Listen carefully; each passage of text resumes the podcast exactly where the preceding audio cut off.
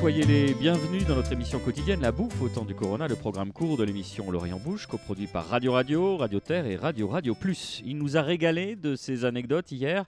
Il a presque son rond de serviette dans l'émission. C'est Michael Moissef qui nous fait le plaisir de revenir. Il est toujours docteur en biotechnologie végétale et spécialiste des arômes. Notre équipe pour ce 43e opus, comme le temps passe, notre équipe est soudée, en canne et prête à aller au mastic pour la cause culinaire. Voici dans le désordre le chef Nicolas Brousse, la sommelière Marina Le journaliste Nicolas Rivière et l'épicière fine Florence Grimm. Je tiens à vous dire, chères auditrices et chers auditeurs, qu'on risque de ne pas trop les entendre, eu égard à la faconde de notre invité. Michael, c'est aux scientifiques qu'on va s'adresser aujourd'hui. On va, euh, dans quelques instants, devenir euh, sérieux et parler du Covid-19 avec notamment l'une de ses conséquences qu'on appelle l'anosmie, la perte de, l'odorat, sans parler de la perte du goût, la gueusie. Mais je voudrais qu'on continue quand même sur ce qu'on s'est dit hier. Vous évoquiez votre jardin. Vous avez un jardin assez exceptionnel. Euh, Qu'est-ce qui pousse en ce moment? Faites-nous rêver. Alors le premier truc, ce sont les, jeunes feuilles de ce qu'on appelle le, poivre du Sichuan. Et ça, c'est tout frais. Donc il y a ce petit côté agrumes, hein, parce que le poivre du Sichuan, en fait, ce sont jamais que des zestes d'agrumes. Donc il y a le, un peu ce côté bergamote, un peu assis, puis toute la fraîcheur des, ce qu'on appelle les bread à la Réunion, les jeunes pousses. Quoi. Et, et, ça, tout frais, tu peux éparpiller ça sur une salade. Après, toujours dans la salade, et puis même ce, midi, on s'est fait des harengs pommes à l'huile. Il y a le jeune fenouil, les jeunes branchettes de fenouil, là, tu, tu, tu ciselles ça, euh, avec le hareng, ça va bien. Si on avait eu la nette, mais elle n'est pas encore euh, prête, ça, ça, ça va aussi bien. Après, on a un peu les Hutunia, là, qui, les et les Raoram. Ce sont ces, ces, plantes asiatiques. On a, on a ça dans toute la cuisine lao, khmer, viet, surtout vietnamienne, parce que c'est des plantes qui poussent autour des marais. Euh, la, la plante champignon de chez les papous, là, Oui. c'est vachement bon, c'est un peu succulent comme ça, et a un goût de, de, de, de, de cèpe frais. Ça agrémente bien aussi, pareil, salade, soupe, tout, tu vois, des, des, des, choses à côté. Michael Moissef, quand on s'est connu il y a quelques années, euh, vous aviez eu un accident euh, personnel, vous aviez euh, trop manipulé de chlore, et pendant quelques jours, vous avez perdu l'odorat. Alors on sait que c'est dramatique, puisque dans votre métier, vous composez des parfums.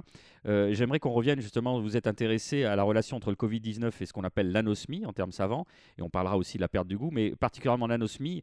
Quelles sont les dernières nouvelles, justement, et les publications sur ce sujet pratiquement 80% des cas, on constate anosmie, euh, à, peine un peu moins. Euh, les femmes seraient, semble-t-il, un peu moins touchées que les hommes. Dans 12% des cas, l'anosmie apparaît avant les autres signes, fièvre, euh, courbature, tout ça, de, l'expression grippale classique, hein, qui correspond à l'inflammation. Après, quand on y est dedans, euh, là, il y, a, presque 80% de personnes qui l'ont.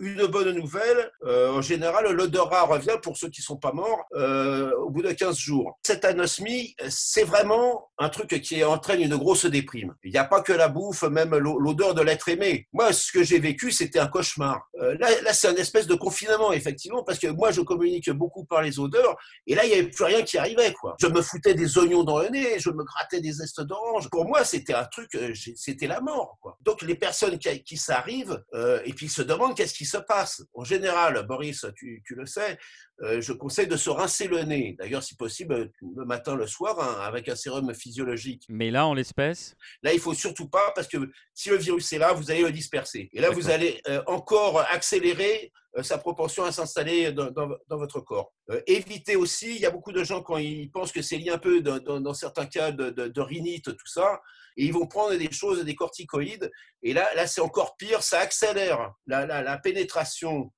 du virus à l'intérieur du corps. Je ne veux pas vous effrayer, mais néanmoins, euh, quand les premiers signes sont apparus, mais très très rapidement, hein, dès, le début mars, pourquoi voulez-vous qu'il y ait eu d'anosmie s'il y a un virus qui vient sur vous? Vous n'avez pas d'anosmie quand vous avez une grippe classique. Donc la solution c'était soit effectivement l'inflammation des fosses nasales était telle qu'il y avait un gonflement des tissus qui diminuait la circulation de, de l'air, et notamment au niveau des fosses nasales, qui sont quand même tout à fait en haut. Attendez, euh, Michael, Nicolas Rivière a une question. Oui, Michael Moissef, euh, certains anosmiques de très longue durée disent qu'au bout d'un moment, ils retrouvent le goût des aliments sans avoir retrouvé l'odorat et ça me fait penser aux symptômes de celui qui a mal à sa jambe coupée.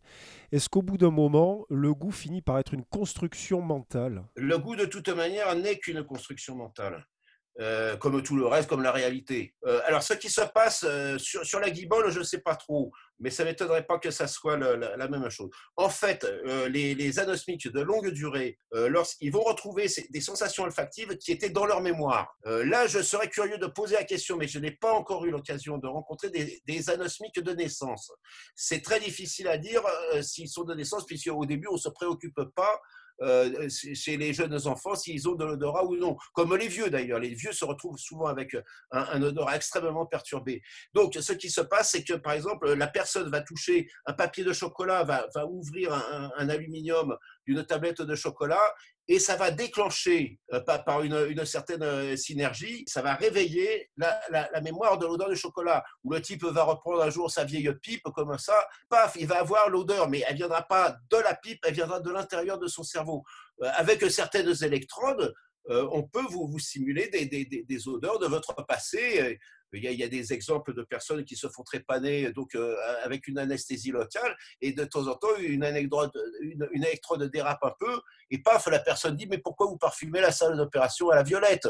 Euh, On est à Toulouse. On va, non, mais c'est vrai, la violette, c'est un exemple réel on va s'arrêter là. Merci de nous avoir suivis. La bouffe au temps du Corona, c'est fini pour aujourd'hui. On vous donne rendez-vous. Lavez-vous les mains, pas le nez Pour une troisième et dernière escapade savante avec Michael Moissef, où l'on apprendra que la vraie cuisine de confinement, c'est celle des tolards et des astronautes. Vous pouvez nous retrouver sur radio-radio-toulouse.net, Apple Podcast, SoundCloud, Mixcloud et Spotify. D'ici là, portez-vous bien.